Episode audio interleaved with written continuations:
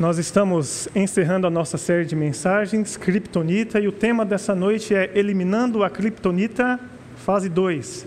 Nós ouvimos na semana passada, através do pastor Cláudio, a primeira parte que o livro Kryptonita nos traz, o autor John Bevere nos traz sobre como eliminar a Kryptonita da nossa vida.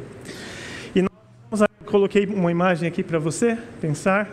A Kryptonita ela precisa ser eliminada, ela precisa ser extirpada da nossa vida, nós precisamos cuidar disso. Então, o tema dessa noite é eliminando a criptonita.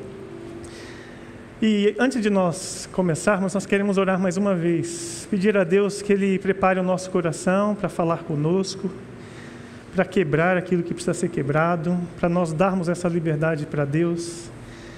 Nós já oramos nessa noite, as músicas foram nesse sentido, nos colocaram de joelhos, e não é só fisicamente de joelhos, Deus quer te convidar a se colocar de joelhos de coração. O seu coração, o meu coração esteja de joelhos nesse instante. Vamos orar? Senhor, nós quebramos o nosso coração diante do teu altar, diante da tua presença, te pedindo, Pai, tem misericórdia de nós, tem misericórdia do teu povo, Pai. Em muitos momentos a criptonita ainda tem resquícios em nossa vida. Em muitos momentos da nossa história, a criptonita é o nosso adversário, é o nosso obstáculo. Nós tropeçamos nela, nós caímos, nós nos ferimos, ó Pai. A ponto de nós imaginarmos que o céu está fechado para nós. A ponto de nós pensarmos que a nossa oração ela não passa do teto. A ponto de nós nos sentirmos frios, vazios, imensamente vazios da tua presença. Pai, existe um buraco no coração do ser humano que é do tamanho da tua presença. E quando o Senhor não está lá, Pai, nós nos sentimos extremamente angustiados. Talvez seja essa a nossa condição nessa noite, ou a condição de alguns aqui, alguns que estão nos ouvindo pela internet também. Nós queremos te pedir, Pai, vem nos visitar nesse instante. Santo Espírito de Deus, nós queremos dizer ao Senhor nessa noite que nós temos fome nós queremos ser saciados, mas não saciados de qualquer maneira, saciados pelo Teu Espírito. Portanto, nós rasgamos o nosso coração nesse instante, como Ele está, ó Pai. Não há nada de bom em nós a não ser o Teu Espírito, Pai. Bom é o Senhor, ó Pai. Nós nascemos do pecado, em pecado nos concebeu a nossa mãe, e nós vivemos travando a nossa luta diária com essas questões, com os nossos pecados. E te pedimos, Espírito Santo de Deus, toma-nos no teu colo nesse instante. Que o teu Espírito seja o nosso guia. Em tudo que falarmos, em tudo que pensarmos, Pai, ministre ao coração da tua igreja e de todos aqueles que vão te ouvir, ó Pai. Em nome de Jesus, amém. Amém, queridos. Antes de nós irmos ao texto, nós queremos pensar. O autor ele coloca o título lá no capítulo final, nos capítulos finais, ele dá o título do capítulo de Um pecado que não é pecado. Como assim, pastor? Um pecado que não é pecado. Está até uma interrogação na cabeça do jovem aí na sua tela. Como eu posso cuidar de um pecado que não é pecado? Como funciona essa história de pecado que não é pecado? E é isso que a gente quer tratar nessa noite. E o texto que você vai ler a partir de agora, agora sim, Lucas 14, de 16 a 20, diz assim: Jesus respondeu: certo homem estava preparando um grande banquete e convidou muitas pessoas. Quero lembrar a você que Deus está te convidando para um grande banquete nessa noite, amém? Você quer se sentar à mesa do Pai? Amém? Então, esteja preparado para o que o Pai quer te oferecer nessa noite é um banquete. Mas na hora de começar, enviou o servo para dizer aos que tinham sido convidados: Venham, pois tudo já está pronto. Porém, eles começaram um por um a apresentar desculpas. O primeiro disse: Acabei de comprar uma propriedade e eu preciso ir vê-la. Por favor, desculpe-me. Outro disse: Acabei de comprar cinco juntas de bois e estou indo experimentá-las. Por favor, me desculpe. Ainda outro disse: Acabo de me casar, por isso não posso ir. Muito bem, muito bem, esse texto vai revelar para nós o que, que é o pecado, que não é pecado. Queridos, nós vimos nesse texto que foram três pessoas convidadas e essas três pessoas apresentaram não prontidão para estar no banquete. O que, que elas apresentaram? Desculpas. Passa para nós o próximo slide. Desculpas revelam para nós prioridades. Por que, que eu não vou ao banquete? Ah, porque eu comprei uma propriedade. Pergunto: comprar uma propriedade é pecado? Não. Pelo contrário, é sonho nosso. Nós sonhamos com a nossa casa. Nós sonhamos, talvez você sonhe com a casa na praia, você sonhe com um sítio, você sonhe com um carro, você sonhe com consumir qualquer coisa. Consumir coisas em si não é pecado e não vai ser pecado. Só que em alguns momentos ela pode se tornar pecado. Quando é que uma compra se torna pecado? É isso que a gente quer detalhar nessa noite. Então, o primeiro disse que acabou de comprar uma propriedade. O segundo fez um grande investimento, ele investiu no negócio dele. Comprou uma junta de bois, ele precisava ver essa junta de bois. E talvez você pense também: ah, eu preciso comprar o meu carro, eu preciso, eu tenho um comércio, eu preciso investir no meu comércio, eu preciso é, pintar a fachada, preciso fazer um painel diferente, eu preciso investir. E eu pergunto mais uma vez: investir no seu comércio, no seu produto de trabalho, fazer um curso superior, mudar de profissão, tudo isso é pecado? Não é pecado. O terceiro fala: Eu acabei de me casar. Tali e Lucas, nós vamos nos casar. Se casar é pecado? Não, pelo contrário. É uma grande festa, uma grande celebração, é desejo do Senhor. Todas essas coisas são legítimas. Comprar coisas são coisas legítimas. Qual o problema? O problema chama-se prioridades. Aí fica ali para você uma pergunta, para mim e para você: qual é a minha desculpa para recusar um encontro com Deus? Deus quer ter um encontro com você, amém? Ele mandou te dar um recado nessa noite. Eu quero ter um encontro com você.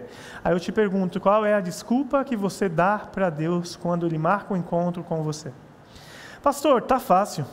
Nós estamos na igreja. Está todo mundo prestando atenção na palavra. Logo, está todo mundo sentado no banquete. Todo mundo vai ouvir de Deus. O que Deus tem para eles, vai experimentar, vai se deliciar com isso. A pergunta é: amanhã Deus quer ter um encontro com você, qual é a desculpa que você vai ter para Deus? Está chovendo, estou com preguiça, quero dormir até mais tarde. Ah, eu fiquei jogando alguma coisa. Eu ocupei o meu tempo e não tive tempo para Deus. Amanhã Deus quer ter um encontro com você. Qual a resposta que você vai dar para Deus? Será que mais uma vez vai ser uma desculpa? fazer uma outra pergunta para você. Você está cheio do Espírito hoje? Difícil falar, né? Será que eu estou cheio do Espírito hoje? Qual é a desculpa para eu estar, não estar cheio do Espírito? Será que eu orei suficiente? Será que eu estudei suficiente? Será que eu me prostei, prostrei suficiente? Será que é suficiente a minha relação com Deus? Qual é a minha desculpa? Então vamos para algumas desculpas que a gente tem para Deus. Próximo slide mostra para a gente. Quando você pensar em prioridade, você tem que pensar o que, que você não consegue viver sem. Por exemplo, você consegue viver sem ar? Respirar. Você consegue viver um minuto sem ar? Consegue, um minuto. Três minutos. Cinco minutos. Você mergulha na piscina, vamos fazer uma disputa para ver quem fica mais tempo lá na piscina sem morrer e você se priva do ar, você se priva do ar. É possível se privar de algumas coisas essenciais. Mas eu te pergunto, quais são as coisas que você não consegue viver sem? E na tela você tem um exemplo, tem pessoas que não conseguem ver, viver sem o futebolzinho. Não conseguem viver sem o São Paulo, Palmeiras, Corinthians, Flamengo e etc. Há algum pecado em você gostar do São Paulo, do, do Corinthians? Oh. Há um pecado em você gostar de futebol? Nenhum pecado nisso. Tem pessoas Talvez eu seja uma delas, você seja a segunda delas, que não consegue viver sem as suas redes sociais.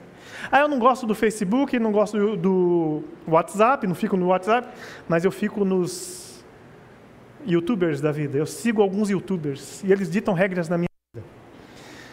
Eu não consigo viver sem a Netflix. Eu preciso maratonar uma série. Você maratona uma, duas, três séries.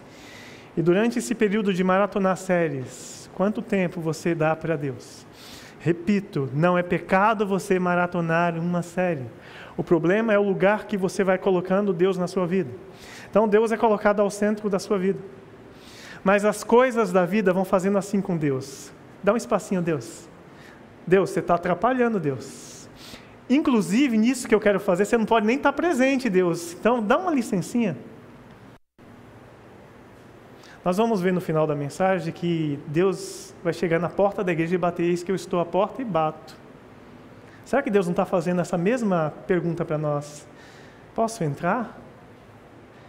E qual tem sido a minha resposta para Deus? Não, Deus, agora não. Sabe aquela resposta do filho para a mãe? Agora não, mãe. Sabe aquela resposta do filho para o pai? Agora não, pai. Quem é que está batendo na sua porta e falando, filho, agora, eu quero você agora? Quem está falando isso? Deus. E como filho, eu também posso estar dizendo para Deus, assim como minha filha pequena fala para mim: um minutinho, pai. Eu posso estar dizendo para Deus: um minutinho, Deus. É só mais uma série. É só mais um vídeo aqui no YouTube. É só mais uma passadinha aqui para ver como é que estão as fofocas do Facebook. É só mais umas imagens maravilhosas no Instagram. Eu quero ver como é que estão as pessoas. Puxa vida, tá todo mundo viajando, tá tudo maravilhoso. Eu estou morrendo de inveja de todo mundo. É pecado você estar no Instagram? Não, mas o Instagram pode te levar a pecar.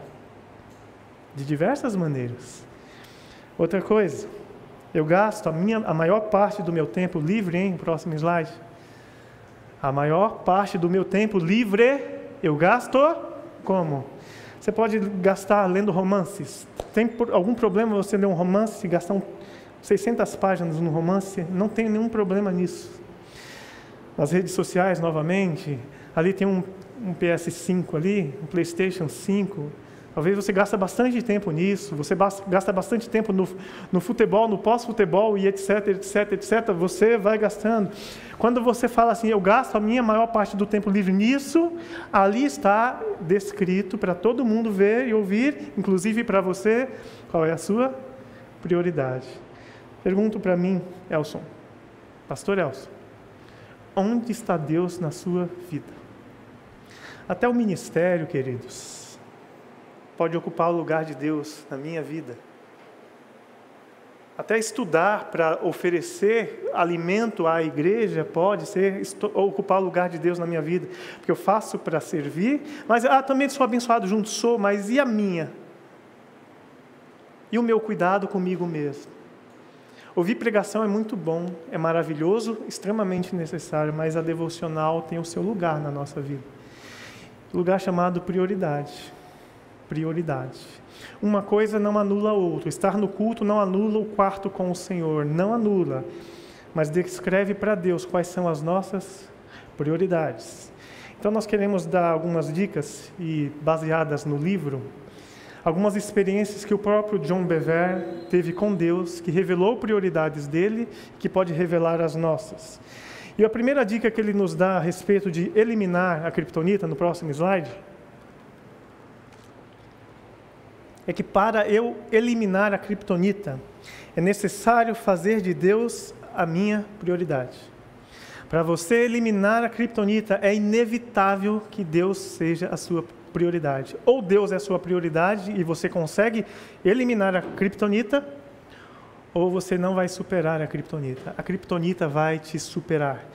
Não uma vez, mas muitas, muitas e muitas vezes, repetidas vezes.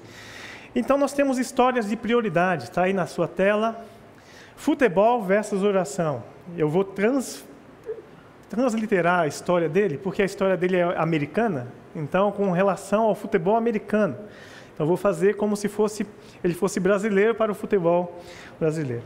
Pois bem, o John Bever, ele sempre gostou muito de jogar futebol.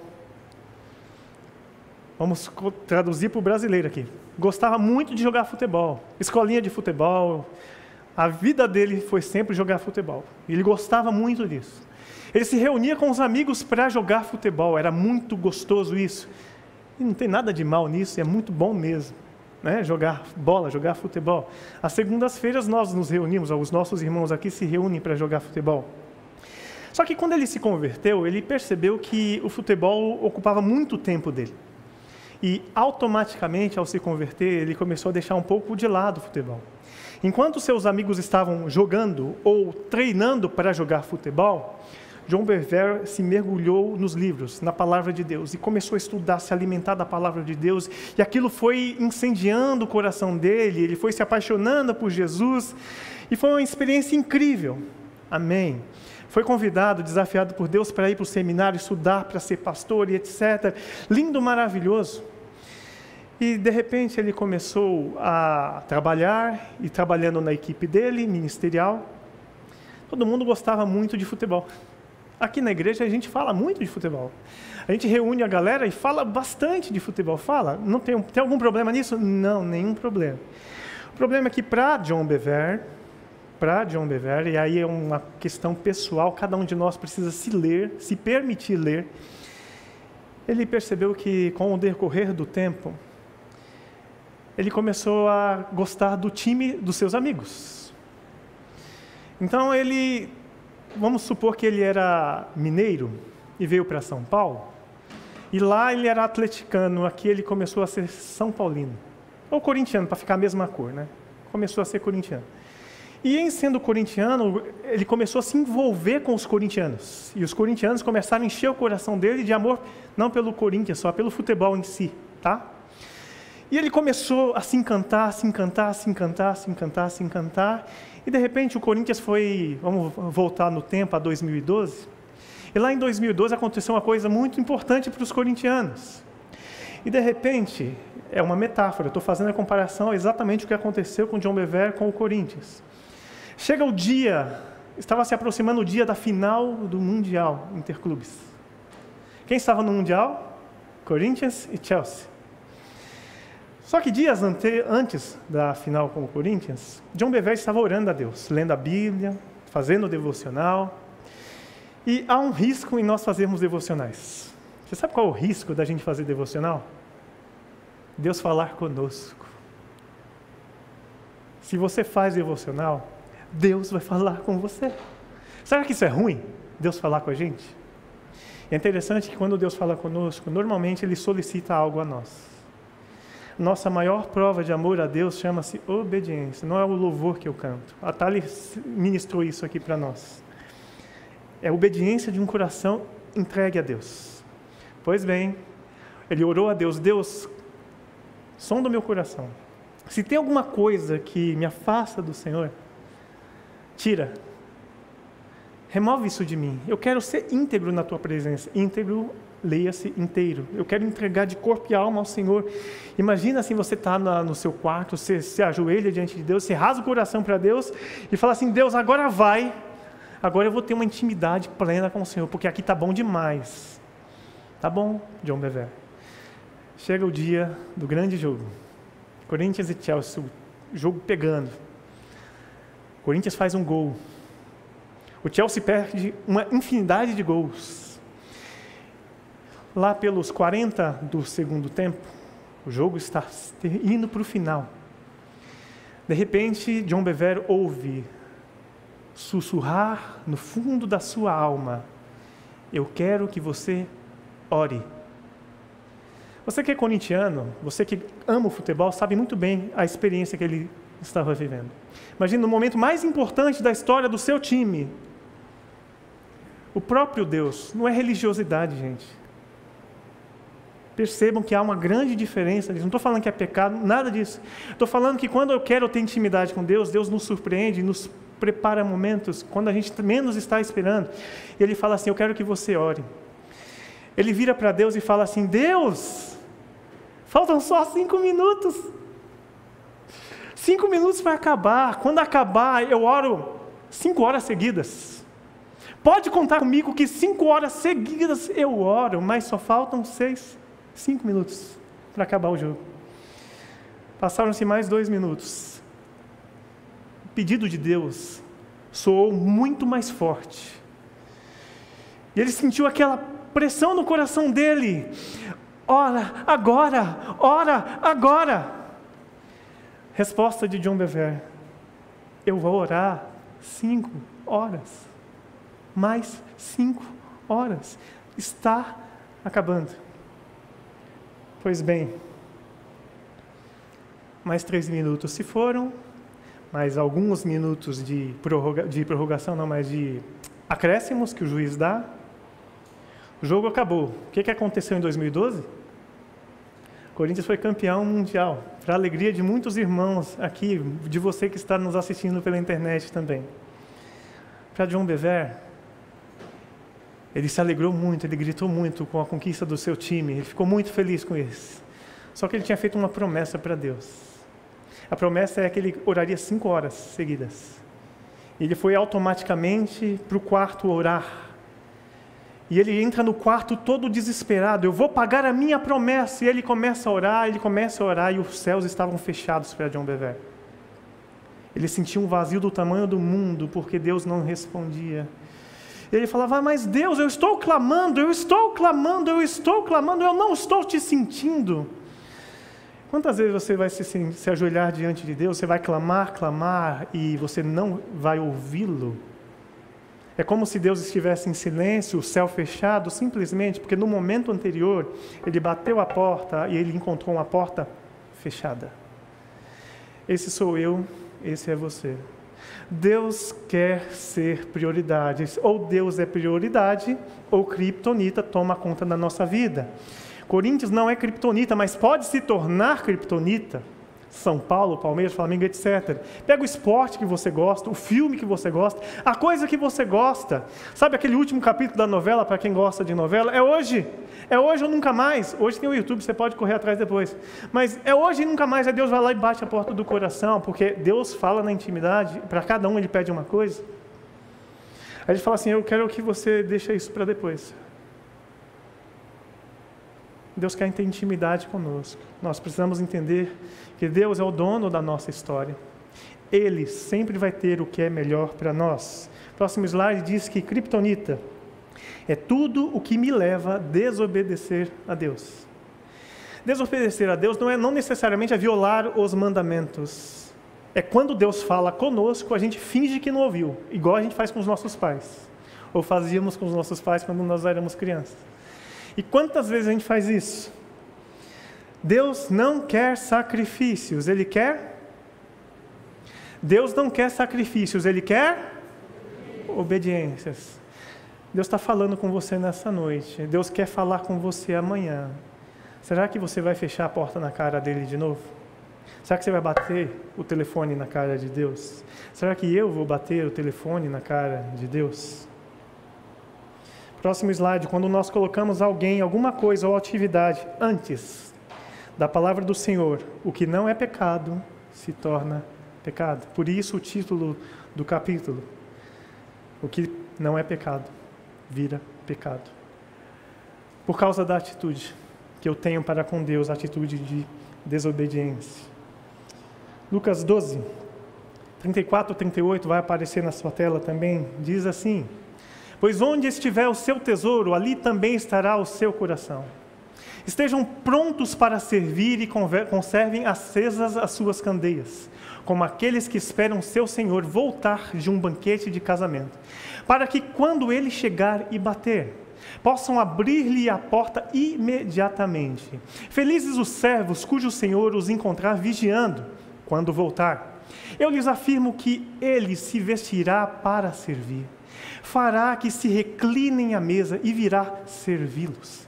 Mesmo que ele chegue de noite ou de madrugada, felizes os servos que o Senhor encontrar preparados. Queridos, olha que texto maravilhoso. Deus tocou meu coração com essa palavra, dizendo assim: ó, eu estou o tempo todo marcando encontros com você. E eu quero que você esteja preparado para receber. A bênção daquela noite é só naquela noite. Fazendo um paralelo com o maná do deserto, eles falam, vamos guardar o maná para o dia de amanhã, o maná se estragava, porque a bênção que Deus tem para hoje é para hoje, não é para amanhã. O maná de hoje é diário, é para hoje, não é para amanhã. E o teu Deus quer te encontrar preparado para receber. Talvez, inclusive nesse culto, nesse momento, Deus preparou esse banquete que nesse momento Ele está te oferecendo e o seu coração está fechado. A sua mente está na rodada do Brasileirão. A sua mente está no seu trabalho amanhã. A sua mente está em qualquer outro lugar. Deus está falando assim: Eu quero a sua atenção nesse instante. Amém, queridos? Próximo conselho, segundo conselho de John Bever para nós eliminarmos a criptonita da nossa vida. É necessário fazer sacrifícios. Pastor, lá vem o Senhor com uma heresia. Sacrifício, Jesus já fez por nós, nós não precisamos fazer mais sacrifício nenhum. Será que não precisamos? Será que abrir mão do nosso pecado não é um sacrifício? É um sacrifício. Mas John Bever teve uma outra experiência em que Deus falou com ele. Lembra quando eu falei para você, um pouco atrás, que quando você faz devocional, você corre um risco? O risco de Deus falar com você e Ele pedir coisas para você? Deus pode estar te pedindo para você fazer uma oferta a alguém, abençoar alguém como oferta, socorrer alguém necessitado, e você está desatento. Deus, mas eu tenho que pagar o meu aluguel. Se Deus falou, no íntimo do seu coração, é Deus que está falando, Ele vai prover. Não é invenção da sua cabeça. Se você tem intimidade com Deus, você sabe que não é invenção da sua cabeça. Se você não tem intimidade com Deus, Deus fala e você fica, isso é coisa da minha cabeça? Mas o John Bever, ele gostava muito de cereais café da manhã dele era com cereais. Ele está lá com uma pratada de cereais, aí pensa na coisa que você mais gosta de comer, assim. E de repente, Deus fala para ele assim: John, eu quero que você jejue hoje. Jejum é uma disciplina espiritual que nós podemos fazer livremente. Há uma diferença quando é o próprio Deus que fala assim: Eu quero que você faça. O resultado é um pouco mais impactante. John Bever está ali morrendo de vontade de, de comer o cereal e Deus pede para ele jejuar naquele momento. Como obediente que ele não era, ele faz a mesma proposta para Deus e fala assim: Deus, eu jejuo três dias, mas eu preciso comer esse cereal. O que, que a gente está degustando, se lambuzando, no lugar de obedecer a Deus? Eu vou fazer mais uma venda, Senhor. Mais uma venda e eu corro para a devocional. Mais isso, o que Deus está falando para você, que você está fazendo? Eu quero mais um pouquinho, Deus. Eu quero só mais um pouquinho. E Deus está falando, não, chega. É igual, mais uma vez, a metáfora filho, pai. O pai falou assim, ó, você já comeu três biscoitos de chocolate, só três. Não dá para ter mais um. E você insiste, insiste, insiste. Aí você fica tão no pé do pai que o pai vai lá e dá. Aí depois você fica com dor de barriga. As nossas desobediências a Deus geram-nos dores de barriga. E ele, mais uma vez, não obedeceu a Deus. Fez uma promessa. Deus, mais uma vez, fala para nós: quero obediência, não sacrifício. Quero obediência, não performance na igreja. Não quero que você ande lindo, maravilhoso, que você ore para todo mundo ver que você ora bonito, que você pregue bonito para todo mundo ver que você prega bonito. Eu quero obediência, não sacrifícios. Eu quero obediência da sua pessoa. Aí você pensa na experiência do jejum, o próximo texto que nós destacamos nessa noite é Marcos capítulo 2, de 18 a 20. Esse texto é claro e clarifica para nós qual é o objetivo do jejum. Por que, que a gente faz jejum? Por que, que a gente faz essa experiência do jejum? E diz assim: certa vez, quando os discípulos de João e os fariseus estavam jejuando, algumas pessoas vieram a Jesus e perguntaram: por que, que os seus discípulos não têm o hábito de jejuar, como os discípulos de João e os discípulos dos fariseus? Jesus respondeu: Por acaso os convidados de um casamento jejuam enquanto festejam com o noivo? Não podem jejuar enquanto o noivo está com eles. Um dia, porém, o noivo lhes será tirado, e então eles jejuarão. Para que, que a gente jejua? Para ter comunhão com o noivo. O noivo estava com eles, ou o próprio Deus estava ali com eles, eles não tinham necessidade na prática do jejum. Agora o noivo foi tomado, o noivo está em nós, o Espírito Santo de Deus está em nós, mas ele fala assim: ó, você quer ter comunhão, você quer ter um up na sua experiência com Deus? Jejue. E o que é jejuar? Jejuar é você abrir mão de algo para colocar Deus no lugar desse algo que você abriu mão. Não basta só tirar a comida, você tem que clamar a Deus, você tem que se encher de Deus. O jejum não é um sacrifício para eu conquistar algo de Deus, jejum é um sacrifício para eu ter comunhão com esse Deus. E entendo comunhão, meu coração enche de esperança, a minha fé aumenta e eu alcanço aquilo que eu ansiava, eu venço a prova que eu estava passando. Jejum é uma espiritual para eu ter intimidade com Deus. Deus está dizendo para você: eu quero que você jejue. E o jejum, pode, o jejum pode ser da Netflix, o jejum pode ser do celular, o jejum pode ser do Facebook, o jejum pode ser do futebol. Uma vez, ninguém morre por fazer o jejum. Um jogo, dois jogos, três jogos. Você pode ter novas experiências com Deus quando você colocar Deus no centro. Quando você disser para Deus assim: Senhor, tu és minha prioridade. Quem faz de Deus uma opção pode não encontrá-lo quando precisar dele. Foi o que John Bevere experimentou quando ele foi oferecer o sacrifício e Deus não queria mais não queria sacrifício nenhum, apenas a obediência dele lá atrás. Terceira dica para nós, para nós eliminarmos a criptonita da nossa vida. É uma terceira história, história de prioridades três. Para eliminar a criptonita, é necessário depender de Deus. Você está vendo aí uma imagem de um golfista. O John Dever sempre gostou de esportes e um dos esportes preferidos dele era o golfe. E ele era apaixonado por golfe. Mas nessa dinâmica dele com Deus, Deus com ele, ele sentiu no coração que o golfe tomava muito tempo da vida dele também, em determinado, determinado momento da sua história. E ele fez um propósito com Deus. Eu vou doar o meu equipamento de golfe. Você sabe que, nós não sabemos, mas os americanos sabem que equipamento de golfe é caro. Então ele pegou aquilo que era precioso para ele e, como oferta a Deus, ele doou a alguém. Doou e ficou livre do golfe durante bastante tempo. Mas lá pela caminhada espiritual dele, acontece um outro, uma coisa reversa. Vem uma pessoa extremamente famosa, um golfista famoso, se aproxima dele e fala assim: ó, eu tenho um grande presente para te dar. E dá um grande equipamento de golfe para ele, caríssimo. Se o dele era caro, o profissional era extremamente mais caro, algo extremamente valioso. Ele olha assim e ele entra em choque com Deus. E quem tem intimidade com Deus vai para o colo de Deus, vai conversar com Deus. Deus, o que, é que o Senhor quer que eu faça com esse equipamento de golfe? E Deus fala claramente para ele: Eu quero que você vá jogar golfe. Como assim, Deus? Para mim era uma criptonita o golfe, por isso eu entreguei o golfe, eu eliminei o golfe da minha vida. Pois bem, pecado que não é pecado não precisa continuar sendo pecado. Não precisa se transformar, na verdade, em pecado.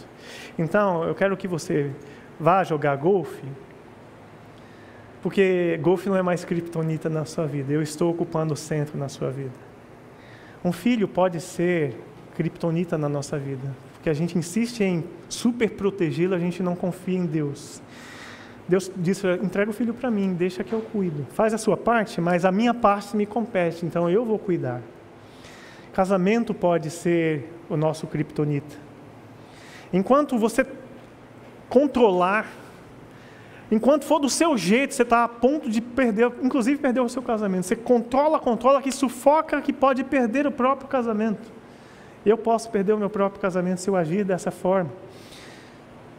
Quais são as nossas prioridades? Eu preciso depender de Deus. Olha que lindo esse próximo texto, 1 Timóteo 6,17. Quero mostrar para você a intenção de Deus para com você. Diz assim: ensine aos ricos desse mundo que não se orgulhe e não se orgulhem e nem confiem em seu dinheiro, que é incerto. Se esse conselho é para o rico, como é que é o conselho para nós? Filho, se o rico não tem que confiar no dinheiro, quem dirá você? Confia em Deus. Por quê? Sua confiança deve estar em Deus, que provê ricamente tudo o que necessitamos para a nossa satisfação. Aquilo que eu preciso é prazer de Deus me dar. Por que, que se torna criptonita? Porque eu quero mais do que eu necessito. E porque eu quero mais do que necessito, eu trabalho demais para alcançar isso e coloco Deus de canto, coloco Deus de lado. Diga-lhes que usem seu dinheiro para fazer o bem, devem ser ricos em boas obras e generosos com, com os necessitados, sempre prontos a repartir. Desse modo, acumularão tesouros para si, como um alicerce firme para o futuro, a fim de experimentarem a verdadeira vida. A verdadeira vida não está nas coisas que nós conquistamos, a verdadeira vida está em Deus. Ele é o autor da minha e da sua vida. Fora dele não existe vida, existe passagem. Existe um tempo em que nós estamos vivendo aqui, mas a verdadeira vida está em Cristo Jesus. Quarta dica para nós, para você eliminar a criptonita da sua vida, para eu eliminar a criptonita da minha vida, eu necessito da graça de Deus. Eu não dou conta sozinho. Eu não dou conta sozinho. E mais uma vez, a série Kryptonita nos coloca numa encruzilhada. Que encruzilhada é essa? A encruzilhada dos dois evangelhos que estão sendo pregados no mundo.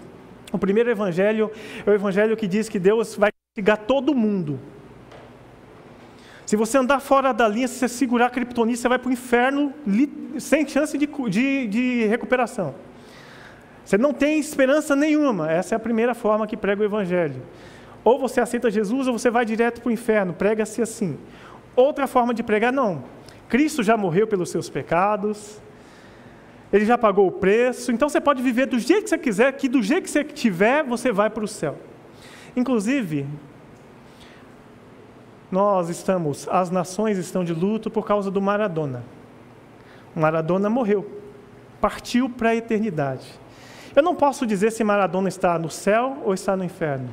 A experiência dele com Cristo é que diz. Existe só um caminho para ir ao céu. O nome desse caminho é Jesus, não há outro caminho. Mas por causa desse evangelho light, nós vemos na internet pessoas, homens e mulheres cristãs, colocando assim, ó, a imagem de Deus recebendo o Maradona. Seja bem-vindo, Maradona, está tudo certo. Maradona não era cristão. Se ele teve nos seus últimos dias um encontro com Jesus, glória a Deus, ele estaria na presença de Deus. Mas eu não posso ser ingênuo e viver enganando as pessoas que eu amo, dizendo para elas assim: você pode viver de qualquer jeito, que quando Jesus voltar você vai para o céu com ele. Sim, está tudo certo. A Bíblia não diz isso, querido. E eu, como cristão, não posso viver dessa forma. Eu não posso viver me iludindo e iludindo as pessoas. Ah, eu preciso ser politicamente correto. Eu tenho que falar que as pessoas querem ouvir, senão elas vão me odiar. Querido, elas vão te odiar quando elas estiverem no inferno por sua causa, porque você fechou a sua boca e não pregou o Evangelho. Aí a dor vai ser muito maior e você não vai poder fazer mais nada, porque você vai estar no céu. E eles vão estar separados eternamente do Senhor Jesus. A hora de pregar o Evangelho é agora. E como é que eu prego o Evangelho? Vivendo, lutando contra a criptonita. John Bevere ele escreveu assim: a graça de Deus, mais do que apenas nos tirar do pecado, do inferno, a graça de Deus é a capacitação imerecida de Deus, que nos dá a habilidade de fazer o que não conseguiríamos fazer sozinhos. Eu e você não conseguimos vencer criptonita. A gente não dá conta, mas não é porque a gente não dá conta que a gente vai largar de mão e vai viver de qualquer jeito, vai deixar a criptonita roubar as nossas forças, roubar a nossa vida, continuar nos ferindo e ferindo os outros, iludindo todo mundo. Não, eu preciso de Deus. E o próximo texto é o texto da segunda carta de Paulo aos Coríntios 12, de 9 a 10, que diz assim: ó, A minha graça é suficiente para você. Ou em outra versão, a minha graça te basta, pois o meu poder se aperfeiçoa na fraqueza. O poder de Deus quer se aperfeiçoar em mim e em você. E ele se aperfeiçoa justamente na nossa fraqueza. Eu apresento quem sou diante de Deus. Eu literalmente digo a Deus: Eu não dou conta, tem misericórdia de mim. Derrama da tua graça, faz chover perdão e graça sobre a tua igreja. Tem uma música da Vineyard Perdão e Graça, te, te convido a buscá-la no YouTube, Perdão e Graça da Vineyard. Faz chover perdão e graça sobre nós, Senhor. Nós precisamos de perdão e graça. E ele continua dizendo assim: Portanto, eu me gloriarei ainda mais alegremente em minhas fraquezas, para que o poder de Cristo repouse em mim. Por isso, por amor de Cristo, regozijo-me nas fraquezas, nos insultos, nas necessidades, nas perseguições, nas angústias, pois quando eu sou fraco é que eu sou forte. E eu experimento o poder de Deus. Porque quando eu falo assim, eu estou forte, eu consigo, eu estou tirando Deus do trono, eu estou sentando do trono e dizendo assim, eu sei dar conta da minha vida.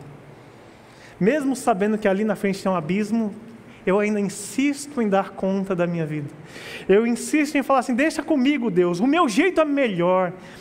E eu experimentei recentemente a tentar fazer do meu jeito e eu pago um preço forte por causa disso, pela minha escolha, pela, por ser teimoso a Deus, por tentar fazer as coisas com a minha força. Infelizmente, todos nós erramos. Todos nós podemos cair no pecado de colocar criptonita no centro da nossa vida e falar assim: eu me basto. E coloco Deus para fora da minha história. Próximo slide, estamos chegando ao final da nossa mensagem, nós temos mais um tópico. Eu preciso da graça de Deus para eu desenvolver não só a santidade, a santidade posicional, mas também a comportamental. Efésios 1, de 4 a 6, ele apresenta para nós a nossa santidade posicional. Eu fui declarado santo pelo Senhor. Eu sou santo não porque eu me comporto santamente, mas porque Deus me declara santo. É a primeira santidade que nós temos. Deus nos escolheu nele antes da criação do mundo para sermos santos e irrepreensíveis em Sua presença. Em amor, nos predestinou para sermos adotados como filhos por meio de Jesus Cristo, conforme o bom propósito da Sua vontade, para louvor da Sua gloriosa graça, a qual nos deu gratuitamente no Amado, você foi declarado santo pelo seu Deus. Essa posição você já tem. Então, a partir desse momento, eu vou viver do jeito que eu quero? Não, Deus ele te deu novas vestes. Ele te chamou de noiva. Como é que a noiva anda? Como é que a gente espera que a noiva desfile pela entrada, assim, pela passagem aqui até chegar aqui à frente? Limpa, pura, imaculada. Então eu preciso não só da santidade declarada de Deus, mas também da comportamental. Diz assim 1 Pedro 1, de 14 a 16. Como filhos obedientes, não se deixem amoldar pelos maus desejos que de outrora, quando vocês viviam na ignorância. Mas, assim como é santo aquele que os chamou, sejam santos vocês também em tudo o que fizerem, pois está escrito: Sejam santos, porque eu sou santo. É mais ou menos assim: né? Deus te fez santo para que você permanecesse santo. Deus te separou do mundo para você permanecer separado do mundo.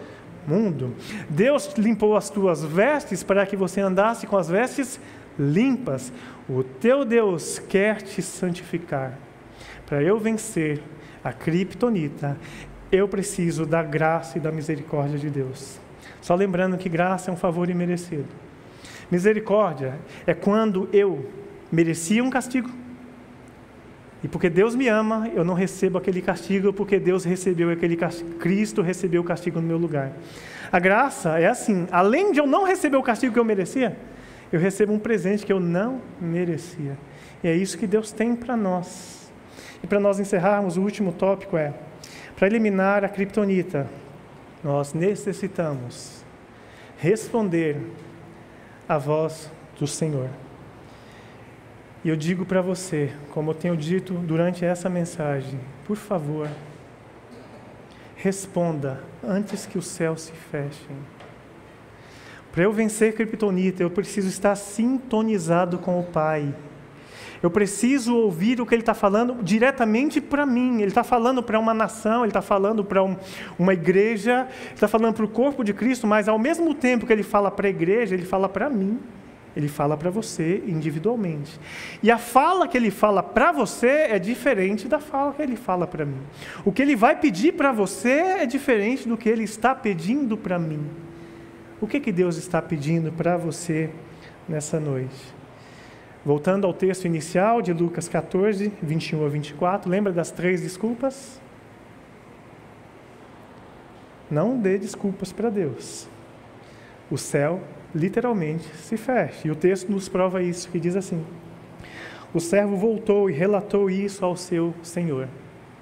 Então o dono da casa irou-se e ordenou ao seu servo: Vá rapidamente para as ruas e becos da cidade e traga os pobres, os aleijados, os cegos e os mancos.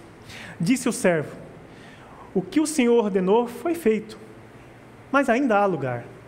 Então o Senhor disse ao servo: Vá pelos caminhos e valados e obrigue-os a entrar, para que a minha casa fique cheia. Eu lhes digo: nenhum daqueles que foram convidados provará do meu banquete. Querido, essa mensagem que você está ouvindo nessa noite, diretamente para você que é cristão, que conhece o Senhor Jesus, ela está sendo transmitida pela internet. E nesse momento, prostitutas podem assistir esse culto e se receber, eh, sentarem no banquete de Deus, experimentarem do próprio Deus. Homossexuais podem assentar na presença de Deus e receber ao Senhor em suas vidas. Ladrões podem ouvir essa mensagem quando ela for pregada, aonde ela for lançada, e ouvir esse convite de Deus e ser convidados a sentar à mesa. Porque eu tenho oportunidade de ouvir, mas eu estou fechando a porta para Deus. E se nós não pregarmos, as pedras clamarão. E o nosso Deus ele não veio para os santos, os sãos, ele veio para os pecadores, do qual nós somos os primeiros deles. Eu não quero ficar de fora. Eu não quero responder com indiferença ao chamado de Deus. E você? A mensagem do Evangelho é para mim, para você e para você que está nos ouvindo nessa noite. Para nós encerrarmos. Próximos dois slides nos mostra literalmente, o primeiro nos mostra literalmente o comportamento de um fariseu ou de um cristão que não experimenta Deus. Está na igreja, conhece a palavra, mas não experimenta Deus. E diz assim: Ai de vocês, mestres da lei e fariseus, vocês são hipócritas. Eu e você podemos nos comportar como hipócritas aqui na igreja. Vocês fecham o reino dos céus diante dos homens. Aqui só, só entra santo na igreja. É claro que isso não é uma verdade. Mas o fariseu, no tempo de Jesus, fazia assim: ó, na igreja só pode ficar santo. Se você é pecador, você não tem vez aqui. Aqui não tem lugar para você. Então eu fecho as portas para aquele que não pode entrar, aos meus olhos não pode entrar. Essa porta está aberta, esse canal está aberto. Quem quiser entrar, entra, vem e senta na mesa do Senhor e desfrute do que Deus está oferecendo. Assim é o Evangelho. A porta de entrada do Evangelho é aberta, é, é longa, larga, o problema é que com o caminhar nós vamos afunilando, porque o Evangelho é assim. Venha como está, mas depois você termina com carregue a sua cruz, tome a cada dia a sua cruz e me siga. Vocês mesmos não entram, nem deixam aqueles que gostariam de fazê-lo. E eu, como cristão, eu posso cometer esse pecado, que é nem deixar o outro se achegar a Deus por causa do pecado dele, e nem eu mesmo entrar na presença de Deus. Eis que estou à porta e bato. Próximo slide, último texto. Se alguém ouvir a minha voz e abrir a porta, eu entrarei e cearei com ele, e ele comigo. E a pergunta de Deus para você nessa noite, que vai fechar os olhos e vai falar com o Pai agora. Ore a Deus. Ore ao teu Pai agora. Você sabe quem está te convidando para oração? Não é o pastor Elson. Não é o pastor Elson que está te chamando para orar. É Deus falando para você como da outra vez, ou como da primeira vez. Eis que estou à porta e bato. Se alguém abrir a porta, eu entrarei e cearei com ele, e ele comigo. É assim que o Pai está diante de você nesse instante, dizendo: Posso entrar? Você me permite entrar? Eu não vou invadir sua história. Se você me deixar para depois, você ouviu nessa noite, em casa pode ser muito tarde. Ah, Deus, quando eu chegar em casa eu me ajoelho.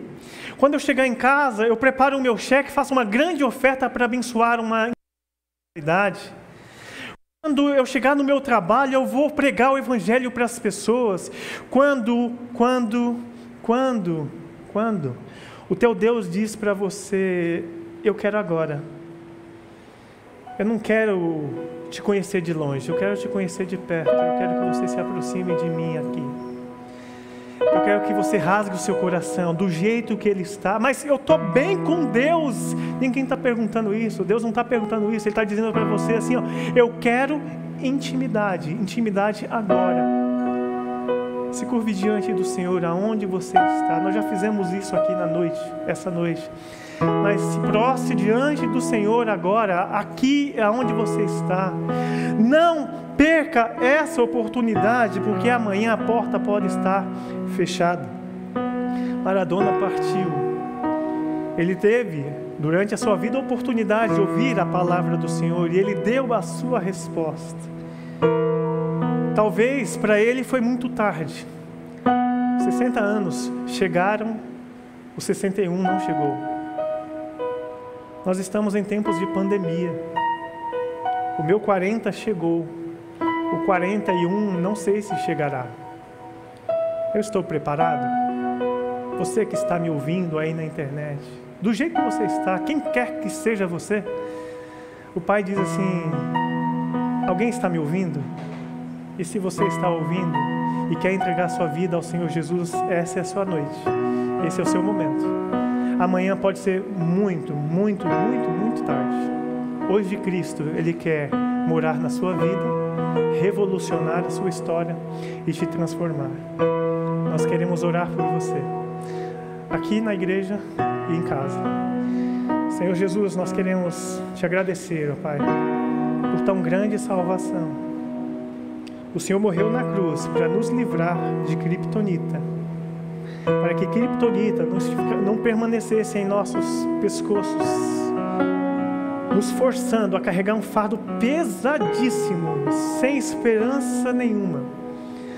A tua morte foi vicária, a tua morte foi transformadora, a tua morte foi libertadora.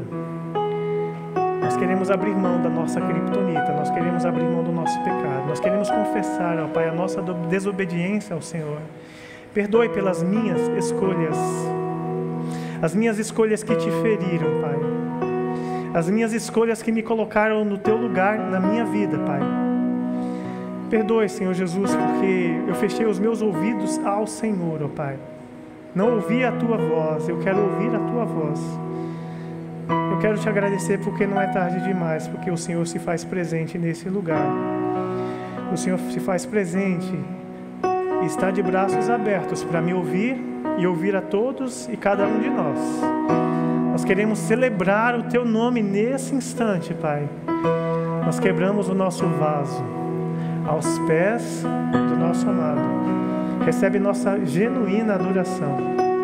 Recebe o nosso genuíno quebrantamento de coração que não foi produzido por nós, mas é nossa resposta, nossa humilde resposta, Pai. A tua graça que está sendo derramada nesse instante.